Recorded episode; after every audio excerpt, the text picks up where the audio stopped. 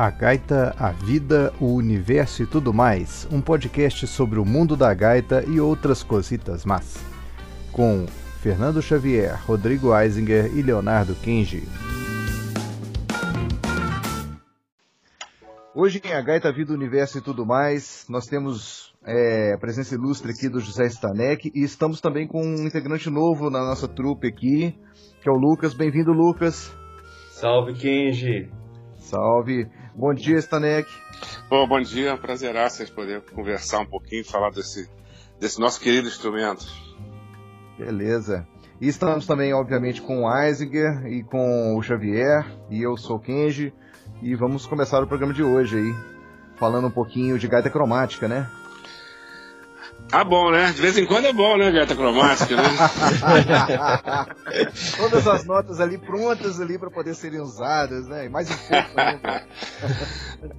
muito bom, muito bom. Bom dia, Stanek.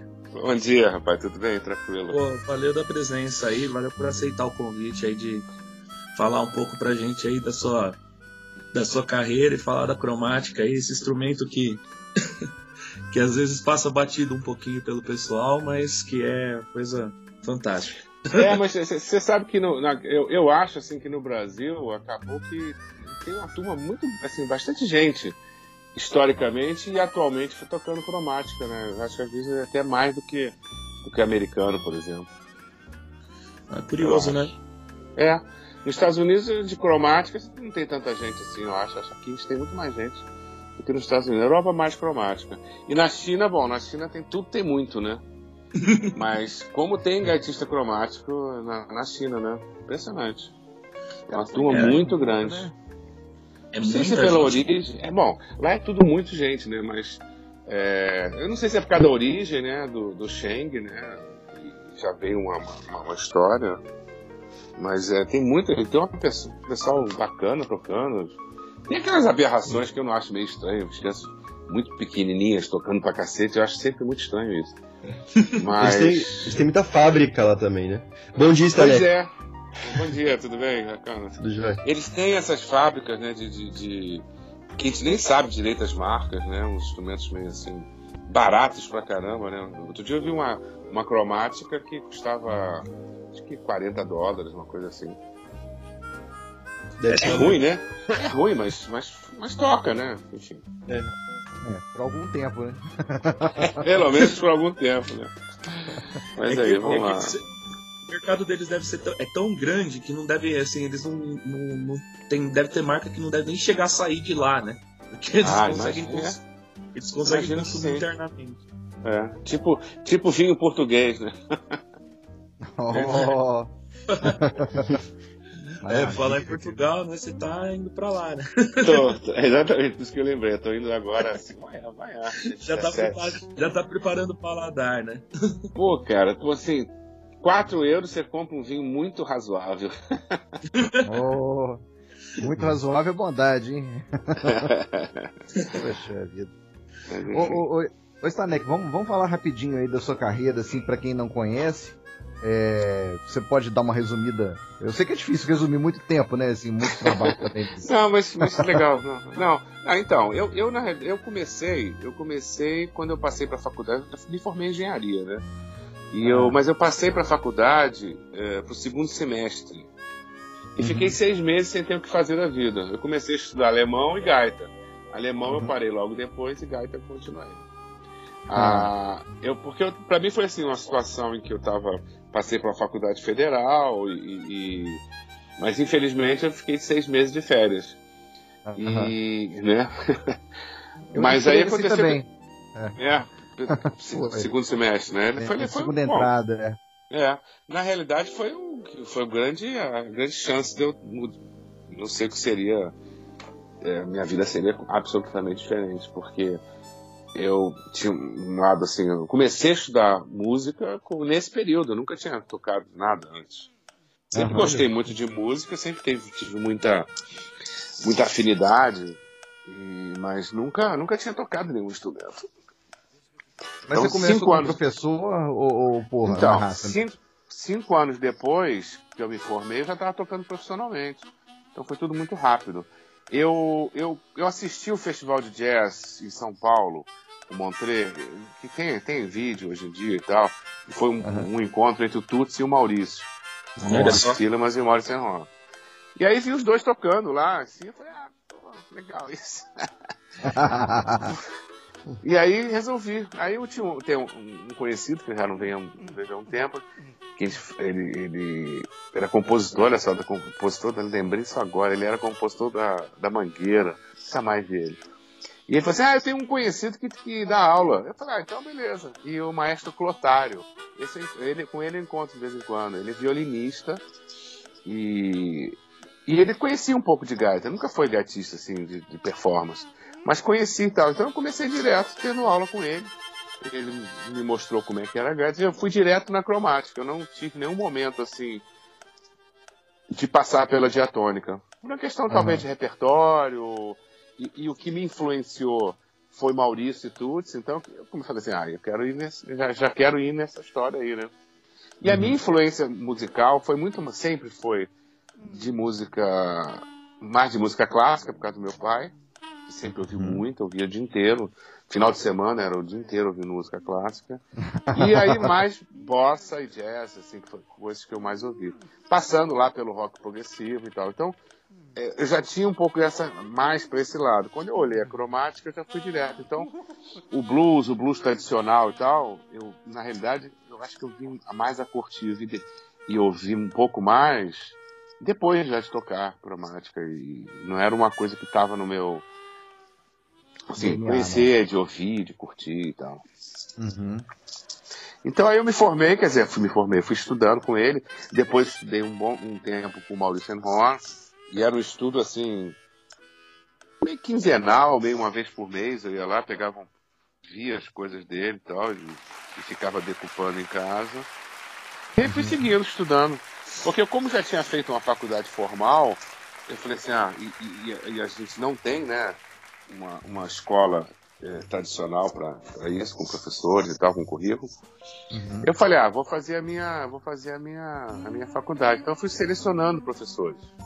Uhum. Então, professor de percepção, professor de harmonia, professor de análise. Eu fui fazendo, assim, com aulas particulares, fui fazendo a minha, a minha, a minha formação. E na realidade eu selecionei aquelas pessoas que tinham afinidade e que achavam que podiam uh, me acrescentar coisas assim. E com, com, do instrumento mesmo, eu só estudei um período com esse período inicial com o voluntário e depois com o Maurício, um período também não foi muito longo não. E o resto eu segui em frente. Então, em termos de formação, mais ou menos isso. Agora, você... formação a gente não para, né? Tá estudando sempre, né? Você inventou, você inventou seu próprio currículo, então, de, de, de, de música, assim, né? É, exatamente, mais ou menos. Eu, porque foi muito assim, tem duas, duas, dois momentos muito transformadores para mim. Um foi estudar com Korreuter. Uh, foram cinco anos de estudo com Korreuter. Caramba! Que, que, é, foi muito bacana. O Hans Joachim Korreuter, para quem não conhece, foi um, um, compositor e professor alemão que veio para o Brasil, fugido. Ele foi delatado pelos pais, né? Aí tem aquela coisa do, do filho nazista, né? Que é, que delatava os pais, no caso dele foi ao contrário. Os pais nazistas delataram ele e ele veio embora para cá, para o Brasil. E ele foi um cara que teve uma importância muito grande, porque ele trouxe a estrutura do serialismo, do dodecafonismo no Brasil e, e, e revolucionou, criou brigas intelectuais, foi uma coisa muito assim. Ele era um cara que instigava muito isso. Então, uhum. eu estudei estética com ele, fazia análise estética. Então, que você pode fazer isso com qualquer instrumento, né? Então foi muito bacana. Foi um período, assim, um grande mestre, assim, pra mim. E modificou muito o meu pensar musical e tudo, né? Tudo. Ele tem uma peça. Foi o primeiro, primeiro cara, assim, o primeiro compositor que me dedicou uma peça foi ele. Então, acho que comecei oh. bem. Olha só. então tem uma peça, chama Dharma. então, pra gaita? Não sabia. É, é chama Dharma. São ah. três movimentos, três movimentos. Eu, eu gravei no, no disco de 80 anos, em comemoração dos 80 anos dele. Foi até um disco lançado pelo Sesc. Ah, é? É. E foi uma peça que eu toquei pela. Iniciei, a primeira vez que eu toquei essa peça foi no Festival de Música Contemporânea aqui no, no Rio, né? E eu falei assim, pô, foi super bacana, com ele regendo, né? Tinha Paulo Moura no saxofone, foi super bacana. E aí, eu falei assim, bom, tá bom, né? Vou tocar essa peça, nunca mais vou tocar. Que é uma peça de, linguagem contemporânea e tal. Cara, que nada, eu toquei essa peça várias vezes, várias. A última foi agora, ano passado, com o que ele faria 100 anos, né? Então, Nossa. foi uma peça que eu toquei várias vezes, muito interessante. Sistema de, de composição dele, sistema planimétrico, enfim, é uma outra história aí, mas é, foi muito importante. A formação, a formação dessa peça é que instrumentação? São oito instrumentos, são oito instrumentos. É. Na realidade, até na formação, o Torreuter, ele tinha uma certa liberdade.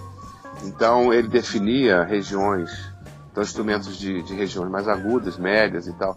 Mas, de uma forma geral, é, é sempre um violino, contrabaixo, é, violoncelo e quatro sopros. E aí depende da formação que você tem, que você pode ir variando. Ah, então, é, é bem interessante. E na, na, no disco, inclusive, a gente gravou com violão. Também tinha violão. É. Também foi um amigo que me apresentou, o Márcio Tinoco, e foi ele que me apresentou o Corroid. Então foi bem bacana.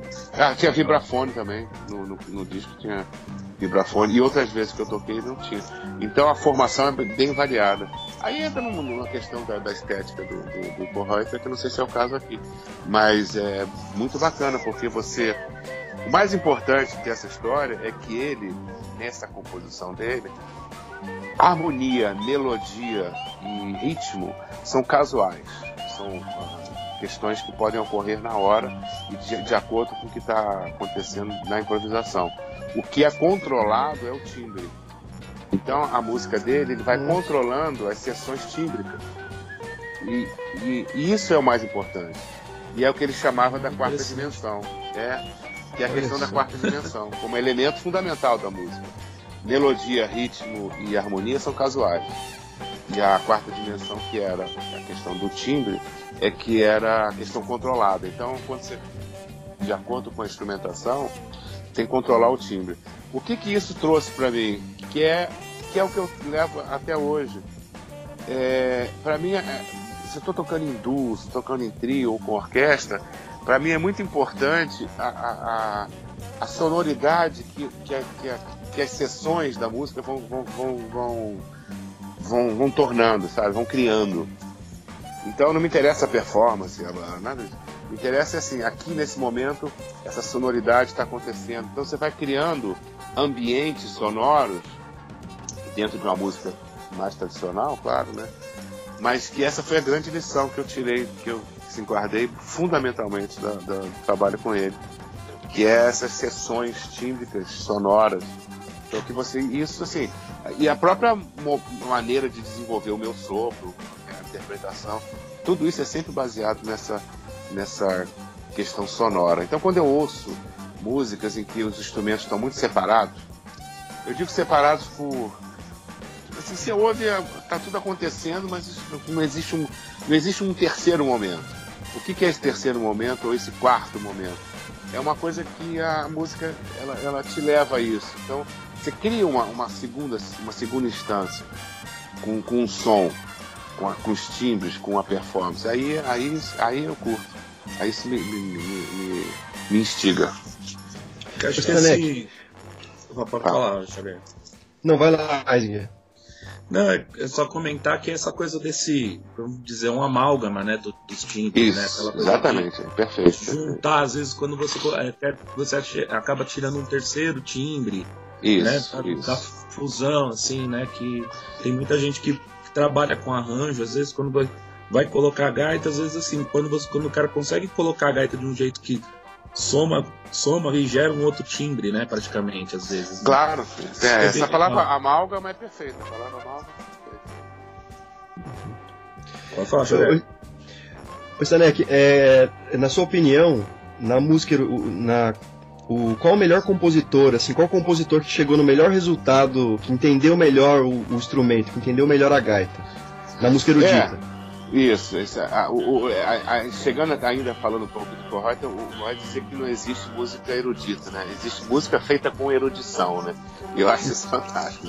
Porque você é. pode tocar qualquer estilo E desde que você trabalhe ele com erudição, ele, tá, ele, vai, ele já cria uma nova, uma nova história. Mas olha, é, eu posso falar assim muito de, dos músicos, dos compositores brasileiros, né? Você tem alguns compositores estrangeiros que eu tenho, eu tenho esse repertório, mas é, pouco, pouco trabalhei peças orquestrais. Agora, uhum. da, de compositores brasileiros, você tem, cara, o Vila Lobos, apesar o concerto Vila Lobos, né? apesar de, de, de ser, ter coisas que não, não dá para tocar, tipo, tem notas que sopra e aspira com chave, sem chave, uhum. probleminhas básicos sempre, é, a peça é muito importante. A peça é muito importante e muito bonita e tal. Agora, Radamés foi o que melhor entendeu o instrumento, isso não tem dúvida nenhuma. Eu acho que até entre os estrangeiros, porque talvez pela proximidade dele com o Edu da Gaita e, o interesse dele pelo instrumento e tal. Então, o Radamés tem dois concertos, concerto 1, um, concerto 2 e uma peça para cordas, chama Canção e Dança. Ah, que legal. Só, vamos, vamos interromper porque a gravação foi interrompida. Oi? A, part, a partir de que momento, você sabe? É, agora, quando você estava falando a última frase que você falou, apareceu aqui a gravação foi interrompida por você, Kenji. Não, aqui não foi interrompido não, cara. Foi para é. que a gravação tá, continua andando.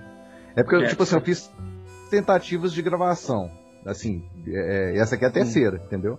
Mas assim, quando eu comecei o programa, já era essa terceira e não, não parou não, tá? Continua aqui. Você deve é, ter recebido aqui... uma notificação atrasada aí.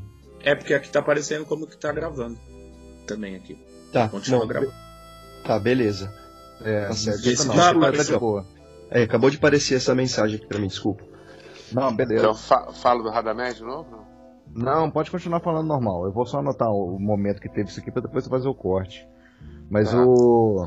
Tá, aí você tava ah, falando então, do Radamés. Assim, isso. isso, o Radamés, o Radamés ele, ele tem é, o concerto número 1, um, que foi dedicado para o Edu da Gaita, o concerto número 2, que foi para o Aloysio Rocha, um compositor de, de, de, Belo Horizonte, e uma peça chamada Canção e Dança, para cordas, gaita e cordas, com, com, tem também para versão para piano original dele. Então ele fez, pô, um compositor com dois concertos, e uma, e uma, uma peça para cordas em dois movimentos, também assim, uma peça que desenvolve bem o instrumento, e não tem uma nota errada. Dá pra, tudo que ele escreveu é para tocar, e dá para tocar tudo, e, soa muito bem, então é muito idiomático. Então não tenho dúvida que desses compositores mais conhecidos, assim, quem mais entendeu a, a, o idioma do instrumento foi Radamés. É, o, o, o Zé, o, eu fiz uma vez uma, trabalho aqui, né, na Unicamp, que uhum. era para analisar, eu estava analisando a redução, né, do, do Vila Lobos, né, para o concerto dele, né, Sei. a redução para piano e, e, gaita, e que ele quer aquele que, que é a manuscrita dele, né.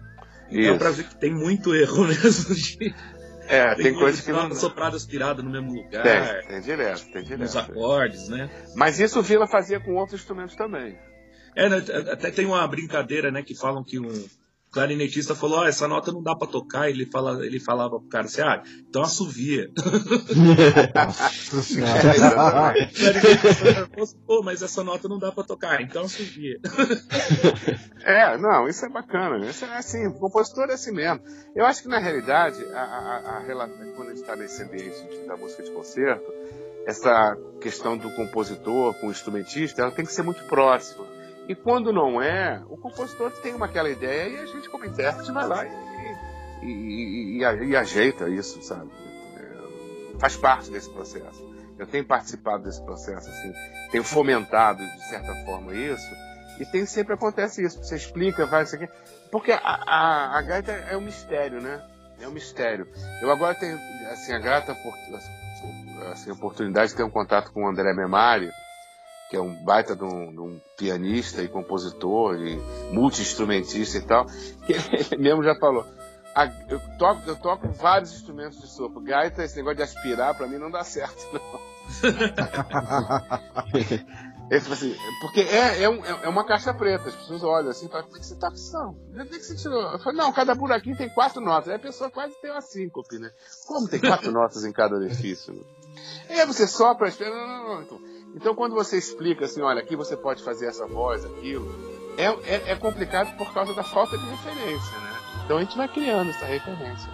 E aí a gente vai adaptando, vai, vai, vai, vai transcrevendo e vai ajustando, né? Acho que é bem, é bem, faz bem parte isso. E o Vila, o Vila escreveu coisas assim que realmente não dá para fazer. Aí que acaba acontecendo que cada um faz de um jeito, né? E tudo certo. Eu fiz uma, eu fiz uma, uma esse concerto do Vila eu já toquei já algumas vezes. E então eu na edição eu fiz essa, eu fiz uma proposta, fiz uma proposta de, de, de, de execução. Então está registrado e tal, e aí acho que vai acontecendo isso, cada um vai fazendo seu, a sua proposta. O pessoal pode achar que não, não é assim, mas eu, eu fiz a minha, né? Então fica registrado como a minha proposta de execução. E aí eu tenho uma coisa também que eu não sei se a gente vai entrar, chegar a entrar nesse, nesse ponto, porque a minha gaita eu, eu modifico ela, né? Ah, é? Eu Como tenho assim? um lá soprado, é. Eu tenho um lá soprado. Então algumas coisas que o Vila escreveu dó lá, intervalo dó lá, sendo bem assim um pouco técnico assim nesse ponto, eu posso tocar. Mas quando eu fiz a minha, a minha proposta, eu não considerei isso, ou eu considerei as duas versões. Para quem não tem o Lá soprado e para quem tem o Lá soprado. Então. Você transformou o Dó repetido num Lá soprado? Isso, exatamente. É. é. é. O, o, o, dó, o, o, último Dó, né, de cada o último, que, o que fecharia a oitava. É. Em todas tá. as oitavas, eu tenho, ao invés do Dó soprado, eu tenho um Lá, e ao invés de eu ter um Dó sustenido, eu tenho um Si bemol, um Lá sustenido. E isso, para uhum. mim, é muito importante porque eu passo a ter quatro notas com diferentes articulações. O fica Fá com um Lá menor também, um acorde, né? É, o, acorde, a, a, a, o resultado que eu tenho um acorde com sexta ou um Lá menor, ele é, assim, não é o objetivo principal. Certo. O meu objetivo principal é a articulação. Então uhum. eu passo a ter a nota Fá e a Dó com duas articulações, com chave e sem chave, e também Lá e Si bemol, com duas articulações. Então, para eu poder fazer, eu trabalho exaustivamente cada frase. Se eu tenho numa frase, por exemplo, Dó, Lá e Fá, eu fico vendo que se eu faço Lá soprado, Lá aspirado, Fá soprado, Fá aspirado, tudo para ter uma, uma, uma ter, buscar uma articulação diferenciada ou uma articulação mais fluida, né? É uhum. o meu, meu principal objetivo nesse caso. É que a gaita cromática tem, a gente tem uma dificuldade muito grande da, da parte de ligado, né? Isso. Isso daí acaba, isso aí acaba facilitando bastante a questão de alguns ligados, né? Algumas frases. Sim, sim, não tem dúvida, bastante, não tem dúvida. Bastante fluência, né? Ligado, né? É, porque não, não quem, eu, eu dificilmente mudaria a minha gaita porque acho que eu não conseguiria aprender. Eu acho que eu ia me, eu ia me atrapalhar tanto. eu já tô acostumado, assim, né? Já, você acaba acostumando com o negócio, assim. Eu pego, quando pego uma gaita com alguma coisa diferente, eu já acabo perdido. É, então acho que na cromática eu. Seria interessante ter isso, mas acho que aquela. Uma frase. Aquela frase. É, truque novo para cachorro velho, né? Pra mim, no meu caso. Mas eu acho que pra muita gente. Não tão velho, não tão velho. não tão velho.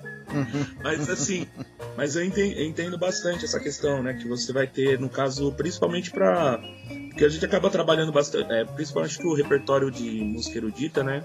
É, o, o, repertório que você faz, assim, que eu acompanho, né? Parte melódica, principalmente, né? Uhum. Essa parte de fluidez, assim, conta muito, né? Muito, muito, muito. E eu lembro que a querida Laís Figueiró, já falecida, foi uma pessoa que me ajudou muito, a gente trabalhou muito junto, pianista, né? Ela ficava assim, Ô Zé, está né, que essa nota tá marcada ligado. Eu falei, eu tô tentando, eu tô tentando. Como é que você vai ligar uma nota que você aspira no, no orifício e sopra com chave no outro? Nossa. E, ainda dependendo, e ainda dependente da, dependendo da velocidade que você tem que fazer isso, um arpejo, né? Não. Eu também já tomei bastante bronca disso, assim, tipo, ah, oh, mas isso aí você pode fazer mais ligado isso daí? Eu falo assim, ó, tá difícil. É, aí eu sempre falo assim, olha, na gaita é o mais ligado possível. Você tem... é o mais ligado possível. Agora, é uma característica do instrumento, é tudo certo, é bacana. Agora, é. E foi uma coisa que eu, que, que assim, eu lembro disso bem, um, um, um, um ex-aluno, e sempre ex-alunos e amigos e tal, o Domingo, ele é até espanhol, e já tá morando, voltou para Espanha e tal. Ele me ajudou no seguinte, no seguinte passo. Eu já tava tocando e tal, não lembro que ano foi isso. Talvez uns 15 anos, 12, 10 anos atrás, sei lá. Ele, eu comentando sobre isso, né? Ah, o negócio da, da articulação e tal, para dar. Que, qual, qual, aí ele me perguntou, que ele era um cara muito, ele é uma pessoa muito curiosa, mas tipo, qual seria a modificação que você faria para melhorar isso? Eu falei, olha, a única coisa é que tem esse dó aqui. Tem um dó, dois dós soprados e um dó aspirado com chave. É muito dó para uma, uma, região só. Muito dó igual. Né? No fundo é isso, né? Aí eu falei assim, o que, que você mudaria? Eu falei, olha, existe uma afinação. Eu não inventei essa afinação. Que é botar um Lá soprado aqui. Aí fica com Lá e si bemol soprado. Tá bom depois na aula seguinte ele me veio com uma tabela, porque ele, ele mexe com computação, mexe com, é um cara da tecnologia. Cara, ele veio com a tabela nas tonalidades maiores e menores, com a relação de notas sopradas e aspiradas, com o Lá e sem o Lá. E, e me mostrou com números que eu teria muito mais possibilidade de articulação. Eu olhei para aquela tabela assim com os números, né, com uma coisa assim mais Aí eu falei assim, tá bom, vou fazer isso. E, comecei a fazer. E aí custei realmente. Você fala assim de, de, de adaptar e de olhar e tal. Eu vou dizer, tem horas que até hoje eu toco e falo assim, ué, por que eu tô aspirando essa nota? Vou soprar, que é muito melhor. Até hoje ainda, ainda dá uma. Tem coisas não, né? Que eu já uso isso há bastante tempo. Mas ainda hoje é uma coisa que eu falo, opa, o, o aprendizado ele vem mais forte, né? O antigo, né? Mas vale a pena, é assim. E tem coisas de, de intervalos que dá para fazer, enfim. É, é, é, é, mas o principal é a articulação. O principal nesse caso é a articulação. É que muda bastante. Eu tava vendo um, um, um métodozinho do. Era um. Acho que do Larry Adler. Ele falando, por exemplo, de coisas assim, de uso do Fá soprado, do Fá, do Fá soprado com chave, né? Uhum. Do Fá aspirado. E claro. você usar essa, essas modificações, no, né, essa, essa repetição como intenção, né? Por exemplo, às vezes o, a nota aspirada vai ter uma, uma, um timbre diferente, uma forma diferente. Aí no caso você tem esse recurso aí, por exemplo, pro caso do Lá, né? Porque você vai tendo. Ah, e você continua tendo o Dó aspirado, né, também. Porque sim, sim, sim, não. Chave, isso sim. Né? É, então eu tenho Dó aspirado com chave, é. Tem um Dó soprado. Né? É, é. Na verdade, você fica com quatro notas com duas opções. Isso faz uma diferença bem grande. Bem grande. Eu acho que eu, assim, tá, quase, tá quase me convencendo a mudar aqui. Cara, pega uma, bota lá um. Bota, mete um peso lá na paleta, baixa ela de dó pra lá e, e vai brincando. Porque na realidade, você sabe como outra coisa que na época me fez mudar, que eu comecei a, a, a racionalizar eu, o meu play, assim, o meu tocar, e isso é uma coisa que você pode fazer, analisa de, músicas que você já toca. Quantas vezes você toca o Dó que fecha a oitava, o Dó do, da, do orifício do Si? Uhum. Na, eu não sei porque quando você faz uma, uma, uma, escala em que você passa pela oitava, se você sopra o Dó, no meu caso, 90% das vezes eu tocava o Dó do Ré, quer dizer, o Dó da, da oitava seguinte. Raramente eu tocava o Dó. Então, além de tudo, é uma nota que eu, particularmente, já tocava muito pouco. É, particularmente também faço isso. Eu faço o salto porque eu prefiro. Eu prefiro na, numa situação de você fazer duas oitavas na cromática, eu prefiro fazer o salto pro, pro ré, porque fica mais confortável, isso, né? Isso, exatamente. Então já, já, já você. Se você trocar o dó soprado pelo lá, você já vai ver que, que ela não vai fazer muita falta, porque você pouco usa. Já usa e pouco. Você, você já usa pouco. E aí, na, na realidade, você vai ter um ganho quando você precisar, e aos poucos você vai modificando, aos poucos você faz uma coisa. E aí vai, vai adaptando. E você sabe que tem uma outra coisa também que para mim é, é, é, eu, eu curti muito quando eu fiz isso, porque o dó, o dó soprado, e aí tem uma coisa de, de, da física, da vibração, são duas notas sopradas, uma do lado da outra, e uhum. quando você toca um, quando você sopra um, o outro do lado já fica assim doido para vibrar, né? Ah, e já muda. E qualquer coisa que a sua embocadura dá uma desajustadinha assim, dá aquele dó, aquele som que. Batimento. Parece né? tá, é, dá um batimento, parece estar tá com coros. Você acaba com isso. Eu às vezes ouço, a maioria, assim, só toca um dó soprado assim, eu já ouço, já ouço esse batimento, assim, esse chorus. É engraçado. Você já, já, você já tá tão acostumado com isso que você já percebe, né? Quem toca É. com, com essa coisa. A gente às vezes acaba percebendo, mas tem que estar muito evidente, né? No caso, É, pra você é. já. É, sensibilidade porque- é maior. É, não, e, e- e foco nisso, né? É, Mas, enfim, isso é uma questão bem técnica, assim, mas pra mim é, é- é fundamental, eu não, não consigo nem pensar.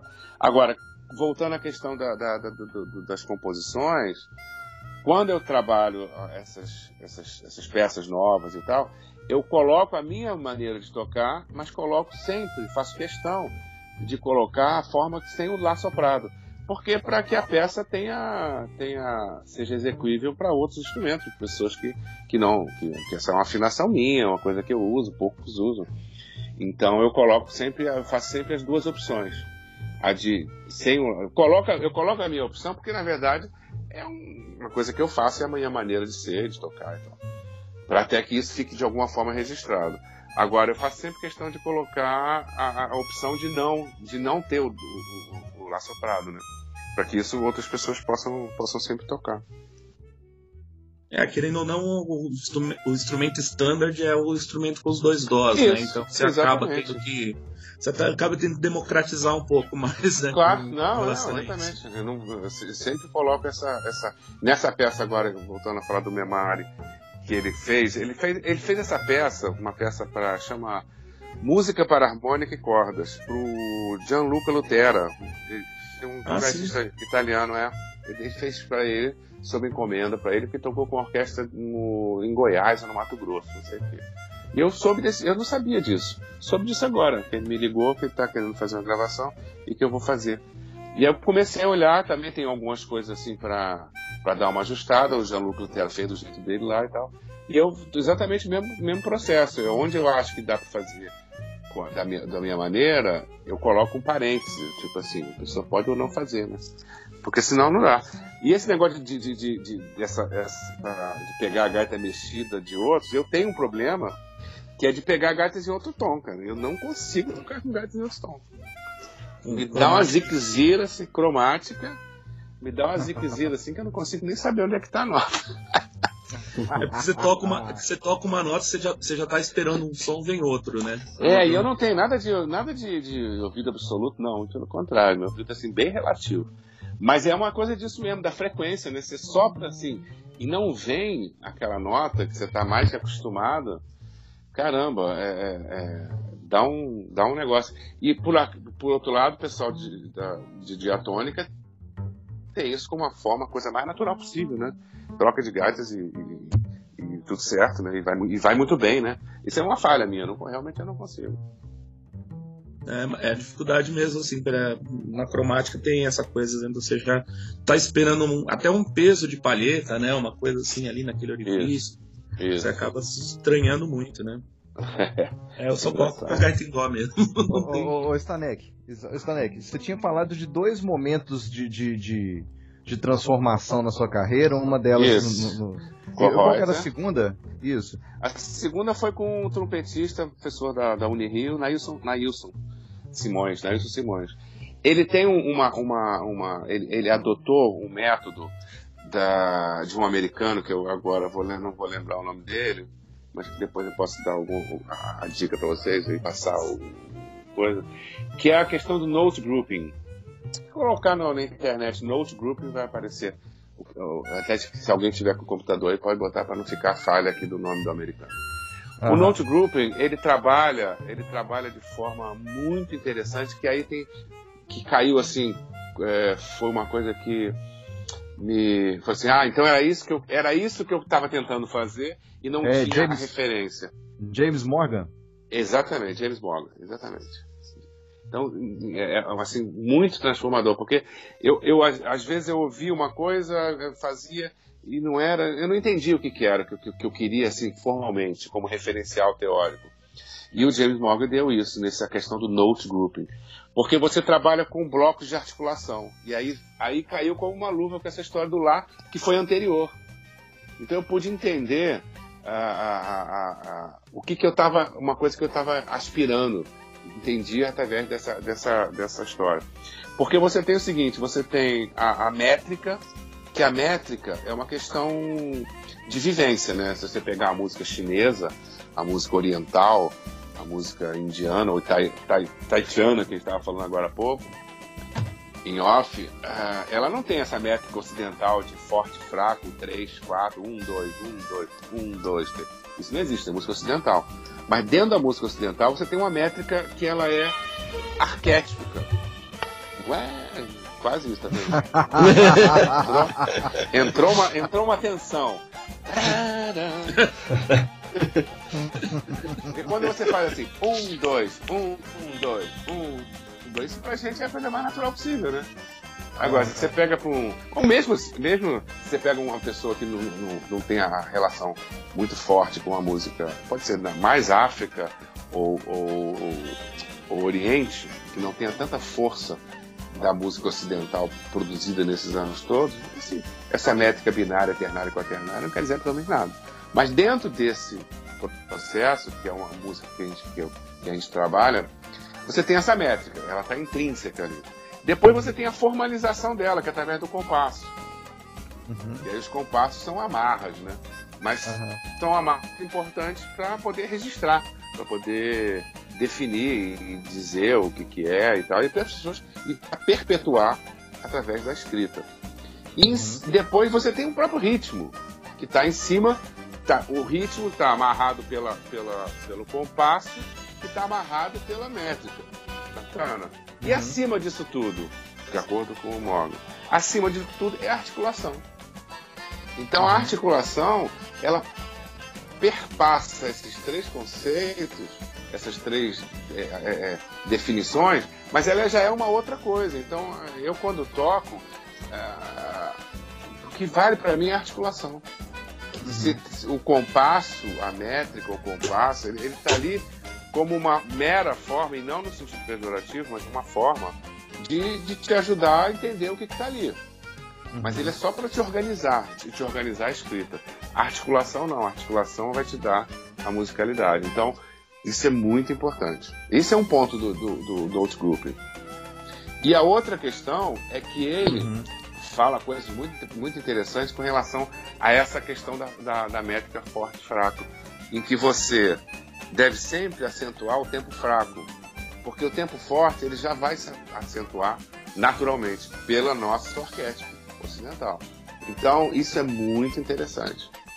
Ah, e, no, por exemplo, notas, notas agudas, jamais acentuar a nota aguda, porque a nota já é aguda, ela vai aparecer, acentua grave, e aí você cria um desequilíbrio, que isso tudo, junto com a articulação, vai dando um novo equilíbrio. Que é... Então, quando eu comecei a ler essas coisas dele, eu falei, caramba, é isso que você tava.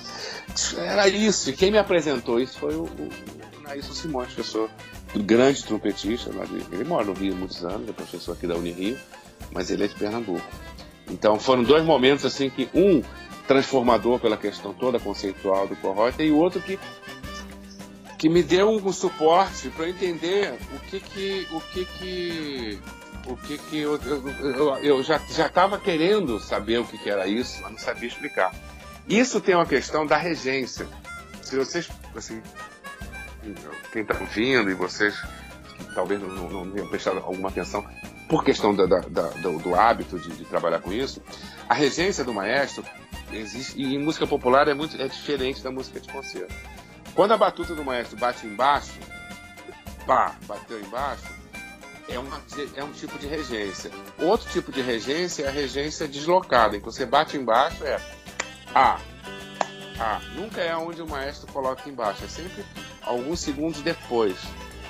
Isso uhum. te dá uma projeção do que vai ser, não do que na realidade é. E a música ela fica muito mais fluida e muito menos marcada. Uhum. Então, a, a, isso também está dentro de todo esse conceito do novo grupo de articulação então isso para mim, a, a, a, teses, né? A música quando ela é muito teses, eu não me, não me interessa. Eu prefiro, eu, eu gosto mais da interpretação que ela tá mais na, no arcis, né? No ar. Então uhum. sempre eu procuro é, tocar de forma não tão é, teses, não tão técnica, mas, mas sempre com, com o sentido da projeção. E é engraçado que ele fala, o Morgan fala de anacruse psicológica. Isso é sensacional, né? Nossa. Porque o que, que é? É, não, é, o Xavier, isso é com você, ó, Xavier. O que, que é uma anacruse? Anacruse é, é a nota que, que, antecipa o tempo forte, né? É, o nosso, nosso querido hino nacional. Pam, pam. Essa notinha anterior é uma anacruse. É anacrústica, que a gente diz. Só que aí você começa a pensar melodias, e aí volta a questão da articulação, mesmo que na escrita não, não seja anacrústica, você pensa ela como se fosse anacrústica. Isso é, é uma. Olha, eu lembro que eu já conversei isso com grandes músicos assim, e a maioria. E, um foi um parceiro, super amigo, Luiz Avelar, que está morando em Portugal, vou ver se eu encontro com ele agora. Ele falou assim para mim assim: Cara, parece que eu tô tendo uma crise de labirintite. Porque des, desloca tanto que dá essa sensação mesmo. Você antecipa, você, você antecipa a frase que está escrita, é isso? Não, você não antecipa na, na performance, você antecipa psicologicamente. E aí você dá um sentido mais, mais fluido. Olha, para quem quiser fazer entender isso de forma muito assim, é, muito interessante, Glenn Gould, que é o pianista é, canadense, que foi um dos maiores intérpretes de bar e pianista assim, da maior da maior qualidade tal, louco pedra. Ele tinha, um, ele tinha um banquinho, que ele só tocava com o banquinho dele, né? Um banquinho todo ferrado. Então ele, onde ele ia, ele tocava no banco dele. Né? Você vê a loucura do céu. Mas foi o maior, assim, pra mim, um dos maiores intérpretes de todos os tempos, especialmente de bar. Ele tem duas gravações das variações de que são variações, são uma peça de várias, assim, muito famosa e tal. Ele tem uma, a primeira gravação, que eu não lembro o ano, e tem a segunda gravação. A primeira gravação ela é teses, totalmente. E a segunda é arce. É, são gravações completamente diferentes. Aí você pergunta para uma pessoa, qual você prefere? A primeira ou a segunda? Não, a primeira, a primeira, porque aquela segunda, aí você já sabe, bom, é isso aí. Eu, a segunda para mim é, define assim a maneira da pessoa pensar música quando ouve as duas e se a pessoa gosta da primeira ou gosta mais da segunda. Então é, é, é genial. E é um cara feito pelo cara, né? O Goldware. As variações de Goldware pelo Glenn Gould. Bacana Nossa, demais. O Stan, é, eu ia perguntar um negócio, voltando para um assunto de técnica, né? Uhum. Que alguém, não lembro se foi você que alguém tinha comentado sobre uma questão de técnica de sopro sua, que você usa uma, você toca de uma forma meio específica para isso, isso. Não sei se a sua, emboca, a sua embocadura e a, é. sua a sua forma de emitir o sopro, o posicionamento até de, é, de trato vocal, língua e tal, é um pouco dif é diferente do normalmente do que o pessoal usa. E isso, bacana, assim, bacana não lembro quem foi. Isso, é. É, é. que falaram para mim que era uma coisa assim, olha, bem específico dele, assim, tipo, parece que é, ninguém fala dessa, é, dessa maneira, assim. Eu queria que você falasse um pouquinho como que você faz isso. Se tem Super, como você bacana. dar uma explicada. Claro, não, grande, grande pergunta. A questão é a seguinte, eu acho sempre achei que a, a, sonoridade do Tong Block é mais bonita do que a só do. sem ser o Tong Block. Que eu acho o nome horrível, bocador de bico. Alguém tem que inventar um nome melhor, mas esse nome é perfeito. mas. É, né? Se usa esse termo, né? É horrível. E eu sempre achei o Tong Block a sonoridade melhor, mais bonita. E nunca foi uma coisa que eu consegui me adaptar muito. Uh, por exemplo, eu não faço, eu não consigo fazer frulato. Frulato é aquele com a língua assim que vibra a língua e tal. É, talvez tenha um é, talvez seja uma coisa de língua presa e tal. Então, enfim, é, aí é o tal negócio da, da, da, adaptação que a gente vai fazendo de cada um da sua fisiologia, né? Mas eu sempre achei o som do tom do bloco mais bonito. Nunca entendi porquê, mas achava que era mais bonito. Ah, mas não me adaptei. Ah, eu uso o tongue blocking para efeitos, para coisas de vozes e tal, parará, mas não como a, a, a embocadora principal. Aí lá para as tantas, eu estava num, num, período que eu fiz a. que eu fazia Tai Chi Chuan, e uma pena que eu, é uma coisa que eu vou querer voltar a fazer. Ah, o professor sempre falava da respiração, ah, e aí é uma coisa que parece que é da. Parece não, é da respiração do yoga é uma respiração que você coloca a língua no céu da boca. E eu fazia isso né, durante, a, durante o exercício tal, sempre a língua no céu da boca, respirando pelo nariz, com a língua no céu da boca e tal. Isso te dá uma conformidade e tal. Eu tô lá um dia, lembro essa coisa que é engraçada. Eu tô lá um dia assim, fazendo aquele exercício lá, rodando o yin yang lá, lá, lá. Daqui a pouquinho eu faço assim. Comecei a respirar pela boca, ao invés de respirar pelo nariz. coisa de maluco, né? Aí eu falei assim, pô, por que, que eu não toco assim? Eu quase saí no meio da aula. Cheguei em casa e comecei a tocar assim.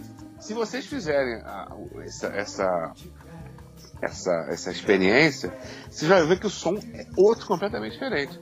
Eu lembro que o, Gonzalo, que é um vou até estar com ele agora, é um gatista português, quando eu falei para ele, ele isso há uns dois anos e meio atrás, ele falou assim, ué, parece que é outra pessoa tocando. E parece mesmo. Porque você, você dá uma conformidade na sua boca diferente quando você coloca a língua no da boca. E aí eu pude entender o porquê que eu gostava do tone blocking. Porque o som não vai direto na palheta, ele faz uma curva. O tongue blocking faz com que você sopre e, a, e o sopro, o ar, não vai direto na palheta, ele faz uma curva, fazer, passa pelo lado, né? E quando você coloca a língua no céu da boca, o som ele, ele também não vai direto na palheta. Ele faz ele passa pelos dois lados nesse caso. E aí você cria uma sonoridade muito própria, muito diferente. E aí você perde a, a marretada na palheta. Tá, o sopra, aspira, sopra, aspira. Ele fica mais menos menos o ataque você percebe isso mais menos marcado perfeito então eu passei a usar a, a embocadura com usando a língua no céu da boca muda muda a tua postura de, de, de maxilar muda tudo. Agora foi muito difícil mudar isso. E durante muito tempo eu não simplesmente não conseguia fazer as notas agudas. Ela travava. Então, hoje eu consigo já fazer notas agudas. Também. E, e, então, assim, recomendo pelo menos para as pessoas tentarem, porque você, a, a, no bom sentido, a posição da língua faz uma diferença danada na hora de tocar. Se você coloca a língua mais para frente, o, teu som é mais metálico. E se você coloca a língua mais para trás, o teu som é mais doce. E se você coloca a língua para cima, colando no céu da boca, vai, fica como ferro um ovo na boca. E isso dá uma. Muda tudo. Isso muda bastante. Agora, quando a gente fala muda tudo, é, é que nem tese de mestrado, né? Só quem acha a coisa mais importante do mundo é a gente, né? Não é isso? Tese de mestrado, você fala pra pessoa assim, qual é a sua tese de mestrado? Você explica assim, a pessoa olha pra você com a cara assim, ó. Ah, isso é muito legal. Porque você tá super envolvido naquilo, né? Então, ah, Aí a pessoa, ah, é, deve ser, deve ser importante isso, né? então essas modificações que a gente faz são pontuais pra gente, muito importantes. Mas assim, você vai construindo. Cara, mesma coisa, o quanto você pega no instrumento e quanto você, o quanto você é, deixa o instrumento aberto, isso também modifica o som pra caramba, né? Se você bota a mão na chapa da gaita, você tira a mão da chapa, você toca com a mão fechada, com a mão aberta, tudo isso vai modificando, né? Uhum. Então, mas a questão da embocadura minha é essa. Eu, eu toco hoje assim. É claro que se eu quero fazer um som estacato, eu não vou fazer isso. Eu vou usar a língua solta, esbarrando, batendo. Mas no, assim, na, na questão da embocadura principal, eu tô sempre com a língua no céu da boca, porque eu acho que dá essa. essa. Dá, assim, o som, eu gosto do som. Eu, eu consigo produzir o som igual o do Tom Block, um pouco diferente, claro mas com a minha, com, com mais fluência e, e, e, e, de uma maneira que eu curto. Agora, essa história do Tom Block também é muito interessante. Você tem, o, por exemplo, o Roberto Bonfiglio, lá de Nova York, ele usa Tom Block de uma forma como ninguém usa, né? Porque ele usa soprando pela direita, soprando pela esquerda. Alterando. É, chama, como que eles chamam? De corner switch, uma coisa é, assim, É, isso, né? isso, exatamente. É. Inversão de língua. Corner switch. É, é que eles fazem uns side by side. Isso, isso. Também. Isso, isso assim, já tentei fazer isso em algumas situações muito lentas eu até posso fazer, mas é não, não, não me adapto com isso. Não, não. E é o que ele, o Rodrigo falou. Já tô essa eu tô velho realmente para tentar mudar. Mas é interessante. É que ele faz umas peças, ele, ele faz umas peças onde ele, ele tem tanto ele quanto o Franz Schmel também, né? Isso, eu fazia. essa- fazia. Você precisa de você é, trabalhar frases com oitava e no grave de uma forma bem rápida, né? Acho que o Isso, Franz Schmel ele gravou o Carnaval de Veneza, né? As variações do Carnaval de Veneza, em que tem um trecho em que ele faz bastante essa É. essa, essa variação. Então você consegue ter o- uma melodia no grave e no agudo acontecendo quase, quase que simultaneamente, né? É Tipo, acaba, fantástico. É acaba fantástico. rolando é contraponto ali. É, é. O, o Robert é Filho também faz isso. Ele faz algumas Faz, coisas faz do bar, né? é. Mas é bastante. bem complicado. É, não, é, é- é- independente de complicada, tem a coisa da, da sua fisiologia, né? Eu acho que tem isso. Eu, eu- eu, quando dou aula para criança, assim, que é uma coisa que eu gostaria de falar daqui a pouco, eu fico brincando. Quem é que, quem é que consegue dobrar a língua? Quem é que consegue fazer isso? Quem consegue piscar? Quem consegue mexer com a orelha? Tem umas coisas assim que, que cada um faz, que um faz e o outro não faz. E, e esse frulato, esse. né? Eu adoro fazer isso com as crianças, né? Quem consegue fazer esse efeito aqui? Aí eu fa... Aí as crianças imediatamente, a maioria, assim, quem não tem a língua presa ou o que quer que seja, assim, fazem direto, né? E eu fico brincando com eles, não faz isso na minha frente porque eu não consigo fazer. Claro, né? Aí então, eles olham pra mim assim e ficam brrr, soprando a gaita, tudo com um som tremido, e eu assim, não faz, que eu não consigo fazer. Então não há meios de eu, de eu- de eu- de eu- fazer o frulato. Não tem jeito. Aí, questão de filosofia, não é, não é de questão de estudar ou não estudar. É fisiologia mesmo da, da pessoa. Então, aí você vai se adaptando, vai criando. A técnica eu acho que é um pouco isso, né? Você tem algumas linhas que as pessoas vão desenvolvendo, vão fazendo, vão, vão mostrando, olha, eu faço assim, eu faço assado. Umas se sedimentam de forma muito grande e outras ficam particulares, né? Assim, eu lembro, eu lembro, assim, quando eu vi no Filho Jazz aqui no Rio, o Stanley Jordan tocando, eu falei assim, caramba, acabou, né? Guitarristas agora vão ter que mudar tudo, porque essa é a maneira nova de tocar. E não aconteceu, né? É uma coisa que ele toca, né? Fazendo tapping, né? Na guitarra. Quem é, que- quem é que no Brasil faz isso o tempo todo? Quem é que no- na Europa faz isso o tempo todo? Eu acho que ninguém. É uma coisa dele e que algumas pessoas falam assim, pô, isso é muito interessante para eu usar aqui, usar ali, um efeito aqui, mas não como uma técnica principal. Ficou uma coisa dele, né? Eu tô falando de Stanley Jordan, não, Stanley Jordan é o contrabaixista. É o guitarrista, como é que chama, gente? Ah, Stanley Jordan, é isso mesmo. É esse mesmo, né? Então, tá- É, o guitarrista acho que é. É, então é isso mesmo, então é isso mesmo. Confundi com. Achei que eu tava falando errado. Então a técnica é Tem um um outro. Jordan que eu tô tentando lembrar aqui também. Tem, é. Ô, Fala. Legal. Stanley, você queria falar sobre, sobre esse negócio de ensinar pra criança? A gente podia já aproveitar e já puxar o gancho, então, aí. Então é, porque, olha, assim, eu, eu nessa nossa, nessa nossa luta de, de, de fazer o instrumento ser reconhecido e mais utilizado, e, e acho que. Eu sempre falo assim, é que nem. É, como é que chama? Rua onde vende lustre, né? Aqui no Rio tem uma rua onde vende lustre, todas as lojas de lustre estão lá, ali em Benfica, perto de São Cristóvão. Aí você fala assim, mas e concorrência? Não, não tem concorrência. Tem é um lugar, um ambiente onde todo mundo vai lá, cada um vende um lustre, cada um faz uma coisa e cada um tem um jeito e o mercado enriquece com isso. Então acho que no nosso caso, eu penso da mesma forma. Quanto mais gente tocando, quanto mais gente fazendo música, isso vai criando um ambiente onde as pessoas vão tendo referências, querendo fazer música, querendo eh, ouvir a gaita, colocar a gaita. Então, assim, é uma coisa que a gente precisa, é, é, é uma, é uma luta isso aí. Então, quando eu, eu, eu para mim, assim, a, a questão de, do chaveirinho da gaita, da brincadeira com a gaita, sempre foi uma coisa que me incomodava. Hum. Pô, a gaita é um instrumento sério, pá, sério, fala assim, é uma coisa assim meio, da juventude e tal. Aí, o que acontece? Eu comecei é, a, a- a fazer com, com o Jerzy Milewski, que violinista polonês que morava no Brasil há muito tempo, que faleceu ano passado. Comecei a tocar com ele e começamos a fazer uma série de concertos didáticos. E eu aprendi muito com ele. E esses concertos didáticos eu comecei a ter mais proximidade com criança, criança mais novinha e tal, parará. isso também foi um momento assim, falei, caramba, peraí. Aí comecei a, a, a olhar para isso e comecei a ver que é o seguinte, que esse lado lúdico do nosso instrumento, que esse lado, esse lado do chaveirinho mesmo, da brincadeira, ele é fundamental pra gente. Ele é uhum. fundamental.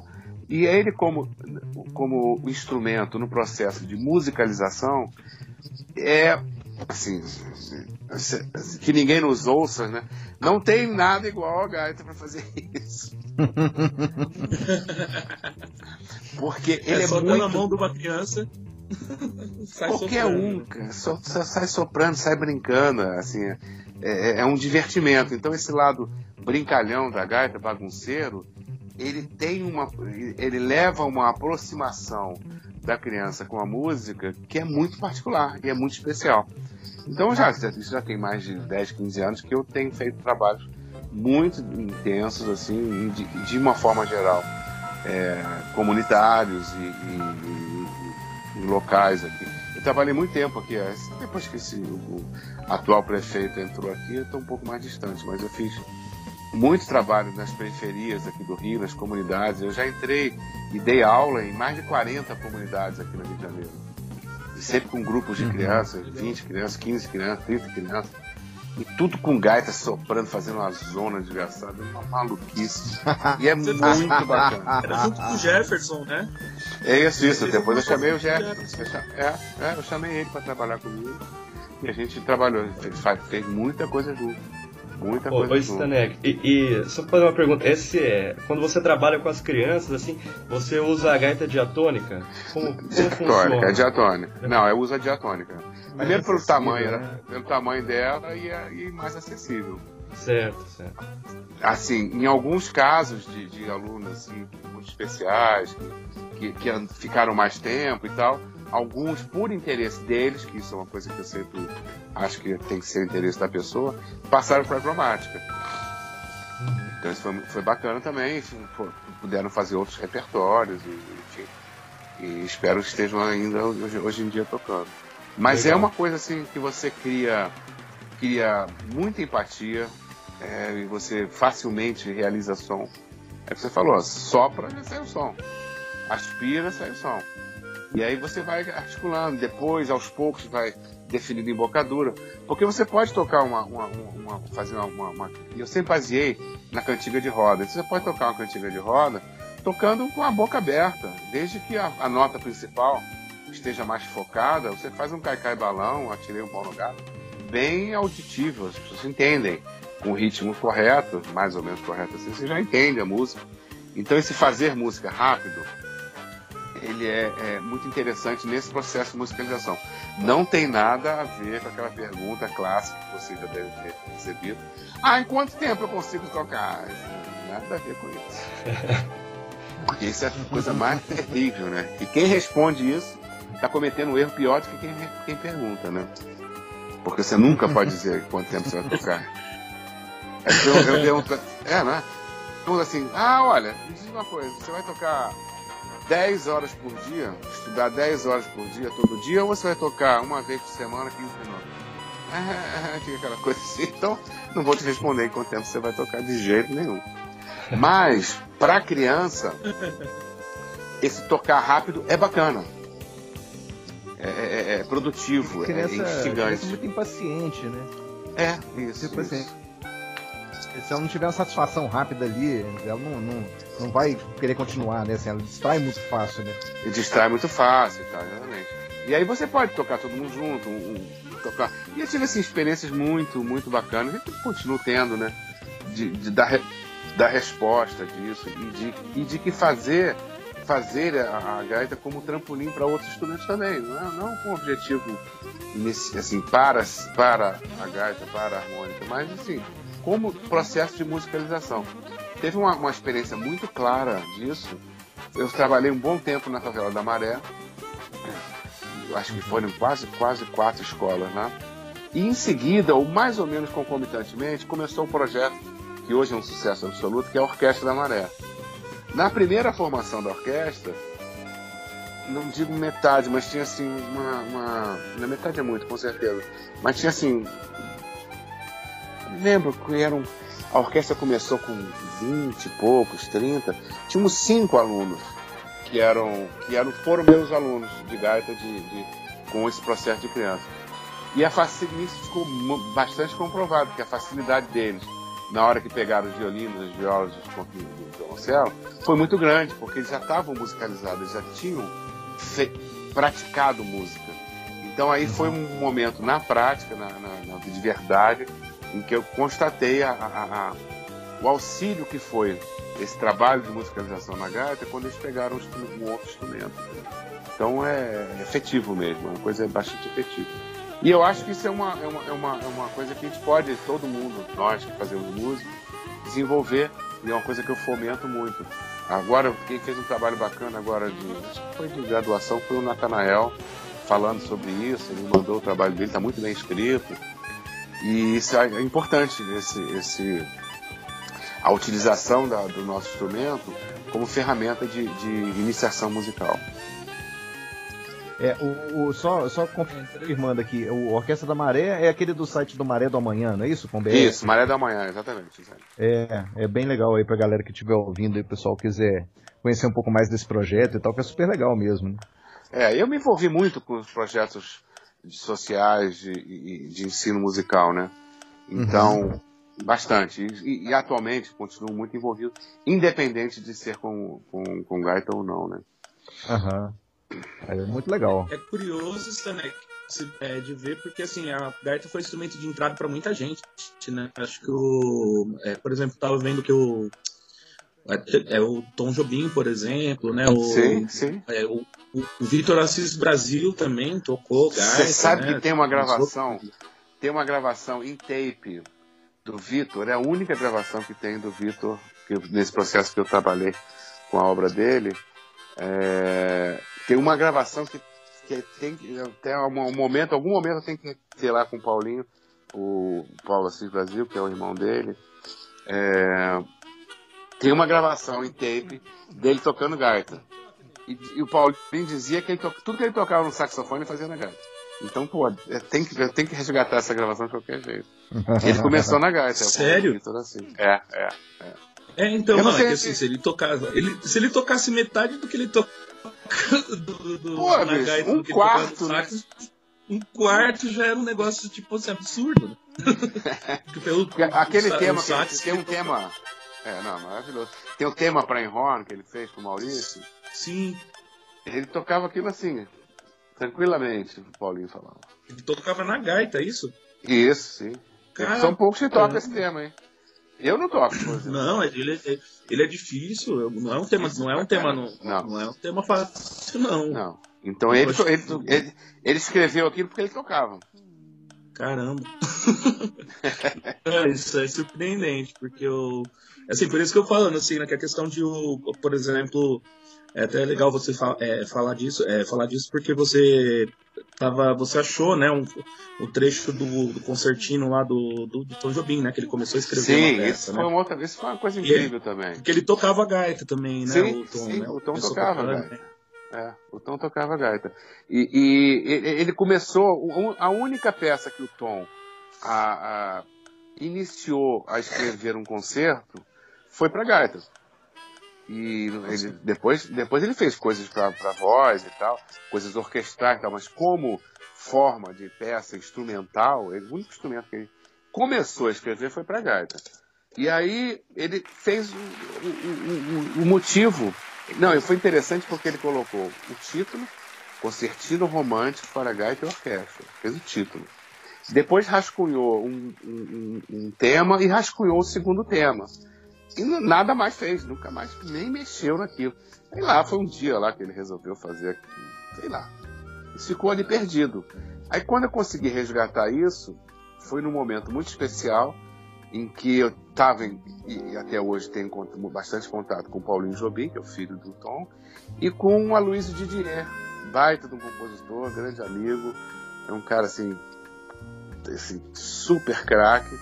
E foi um momento assim que os três, gente, a gente assim, até hoje, de mais ou menos assim, de três em dois, dois meses, a gente se encontra para uma, pra uma vinhaça, para tomar uns vinhos e tal. é.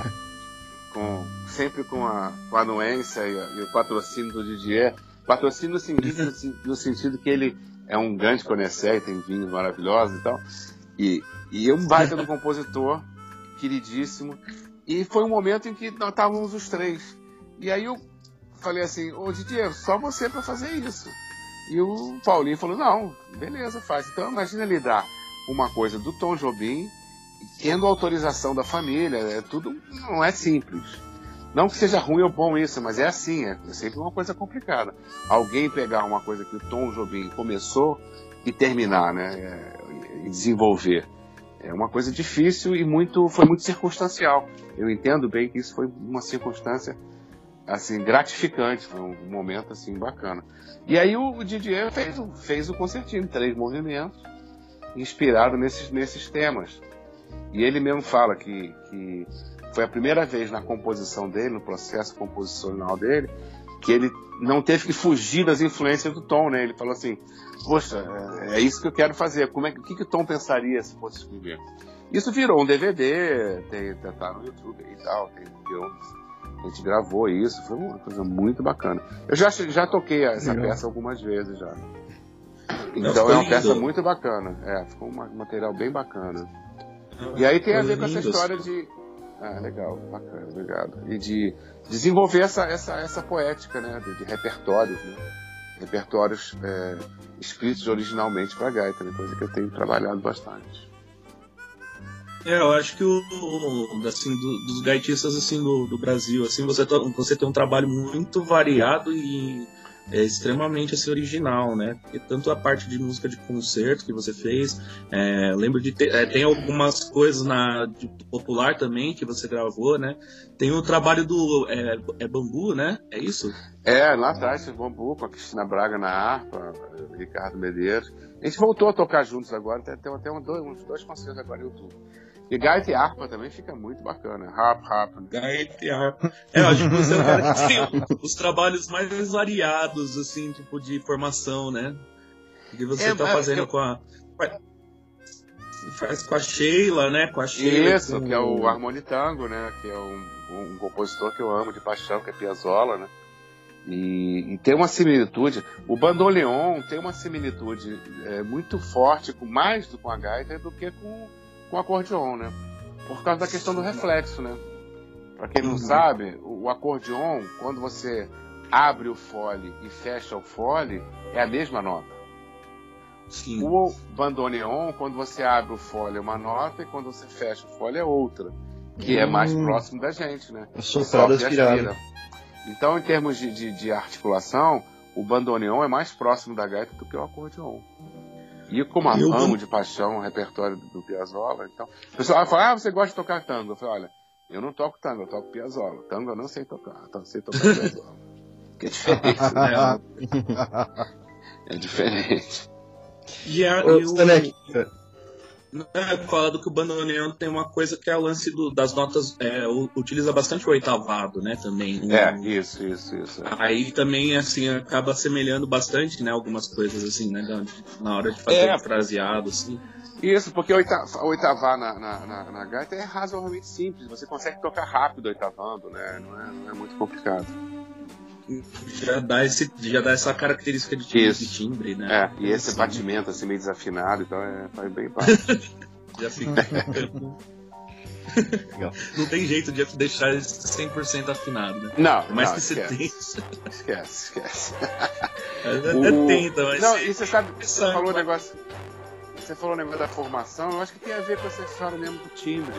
Eu tá sempre buscando uma coisa eu, estreiei esse ano uma peça do Sérgio Vasconcelos, Correia, um compositor de São Paulo. Muito bacana a história, muito importante, muito bonita, que ele dedicou esse, esse concerto pro Rio, pro Rio, não, desculpa, pro Ronald. Hum. E o Ronald não conseguiu oh, executar, não, não conseguiu estrear, porque nos deixou um pouco antes. E então eu estreiei essa peça agora, esse ano, em maio, com a, com a Orquestra de Heliópolis, né, em São Paulo, que é também um projeto maravilhoso de, de, de música de, de, ação social que a gente tem no Brasil. E essa peça ele coloca é, cordas, né, poucos instrumentos de sopro, mas coloca vibrafone e violão. Olha só. Então é um timbre assim que eu nunca tinha trabalhado e que eu fiquei apaixonado. Apaixonado. Gaita violão. E tem, e tem, e tem, e tem trechos no concerto que ficam só o trio. Então, gaita, vibrafone e violão, olha, essa é a minha, essa é a minha próxima. Próxima fazer um repertório com, com um trio, assim. Bem bacana. Próximo repertório. É, não, é que Não, eu e aí por acaso, olha só como, desculpa, olha como as coisas são coincidentes. Aí me chamam para participar de um festival lá em Portugal, em que o instrumento harmônico principal vai ser vibrafone. Eu falei, pô, olha, tá, tá, tá indo para esse lado É aí. esse caminho. É, é. Legal. Então, é o trabalho que você faz com dois violoncelos, né? Isso, São os com os irmãos irmãos gêmeos, Santoro. né? É, é. Fica super legal também, por isso eu falando assim, essas formações diferentes, esse tim- é, essa timbragem que você é, que você consegue com, com esses projetos assim, é super interessante. Agora com, com o lance do vibrafone aí vai ficar essa expectativa de ouvir isso daí. É, é. Vamos ver se a gente grava lá, pelo menos um registro. É. Na realidade, eu acho, que- eu acho que o concerto, nosso concerto lá vai ser, vai ser transmitido pela rádio lá. Mas aí. é, Não, mas é uma coisa que me interessa registrar também, porque. pra ver o, o efeito que, que isso vai produzir e tal. Mas é isso, eu acho que essa busca de timbre.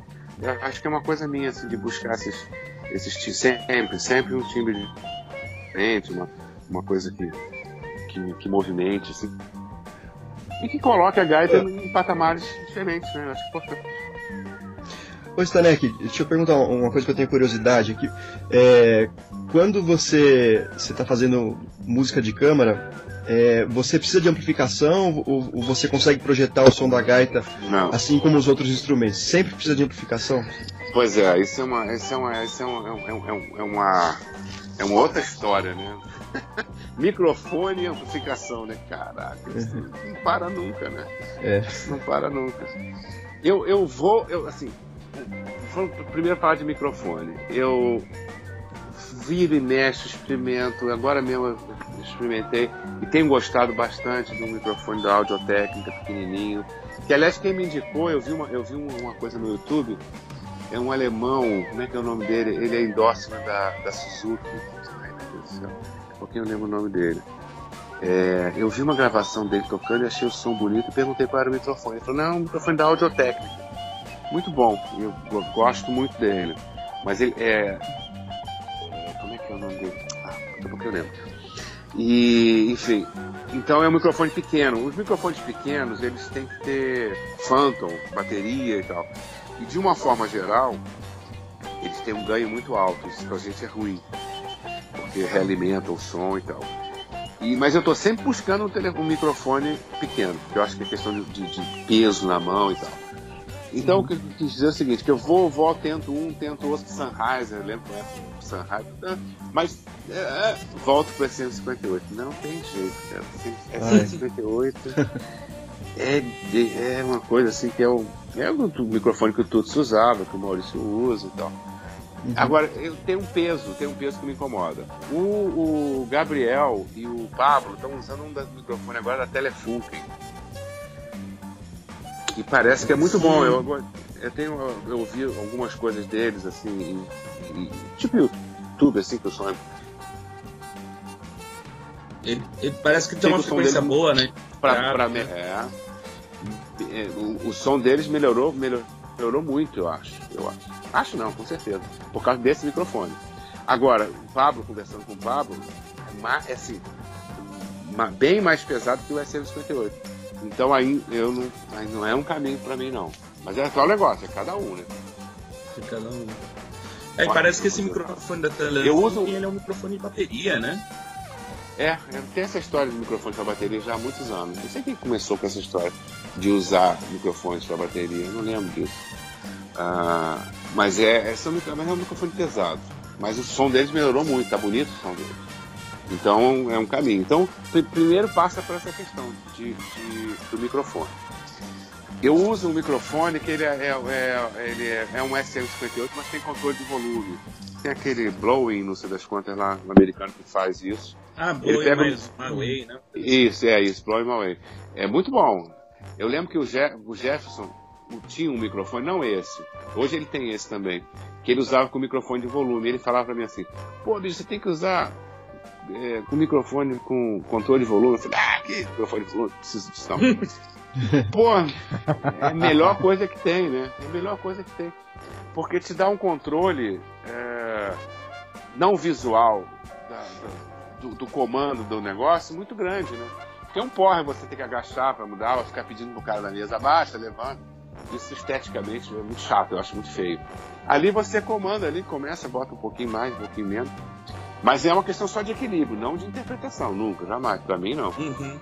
É só questão de, pô, você começou a tocar, e tá meio baixo, tá meio alto, assim você pode controlar isso. E fora que você fecha o volume, bota o microfone do lado, pega e abre, e tá tudo certo, não, não atrapalha ninguém. Então acho assim, ter o controle de volume na mão muito produtivo, mesmo no ambiente da música de concerto em que você não, não tem muita, muito, muita, muita surpresa no, na performance, né? Então, é, micro, surpresa digo assim de o baterista passou o som devagarinho e quando começou a tocar meteu a mão, você não está ouvindo mais nada, né? isso, isso, na música Quem nunca passou por isso, levanta a é. mão aqui.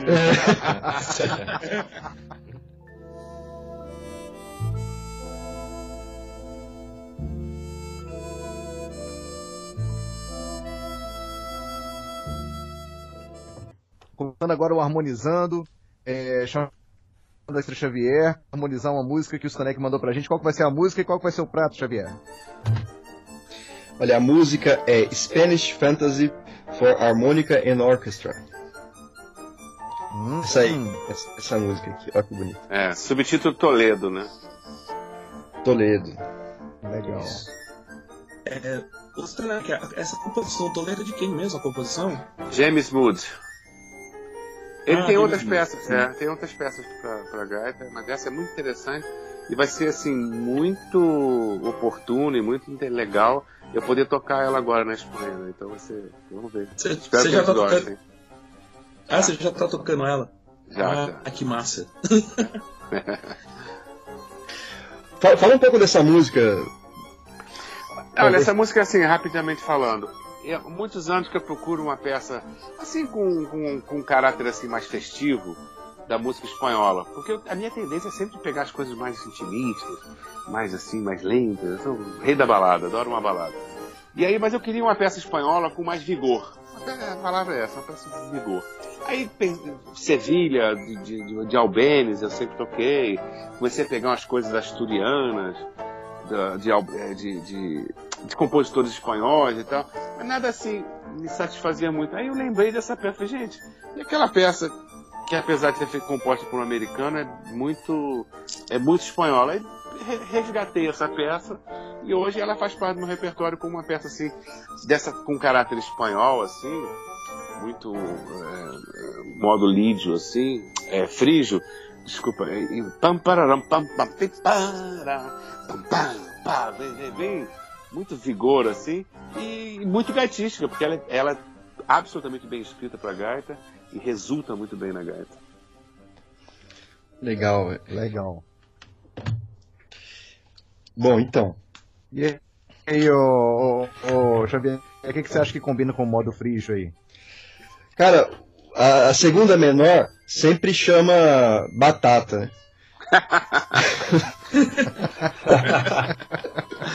Eu sempre achei também, cara.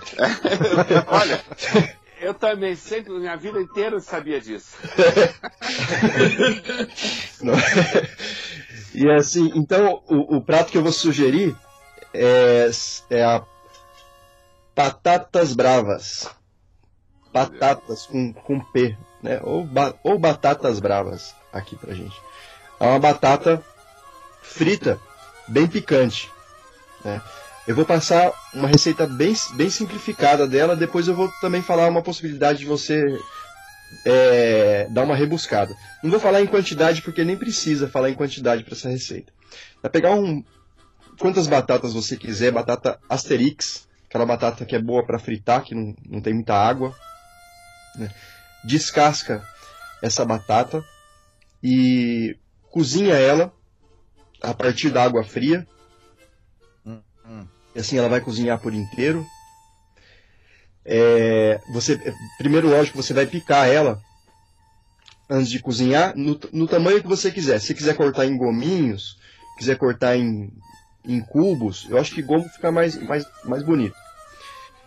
É, cozinha até ela ficar. É, não, não, precisa estar tá desmanchando, não, até ela ficar. começar a ficar macia, porque depois ela vai, ela vai ser frita, então ela vai continuar cozinhando, tá? É, então quando ela estiver macia, você tira ela, seca bem e coloca no congelador. Não precisa chegar a congelar, mas deixa ela bem gelada. Isso vai deixar ela mais legal para fritar. É, depois que ela estiver então bem gelada, você frita essa batata e deixa ela douradinha, tira ela. É, para fritar é importante secar bem ela, pode formar um pouco de, de gelo, pode umedecer no, no, congelador, né? Dá uma secada nela e frita. Fritou, seca ela com papel toalha. Depois você pega, o, o jeito mais simples é você, você vai, vai pegar e vai salpicar o sal e salpicar também. É, pode ser tanto pimenta caiena quanto páprica é, picante, páprica defumada picante, páprica defumada, páprica doce, o que você quiser. Se você quiser picância, picância é caiena e a páprica picante, né? Ou páprica defumada picante. É...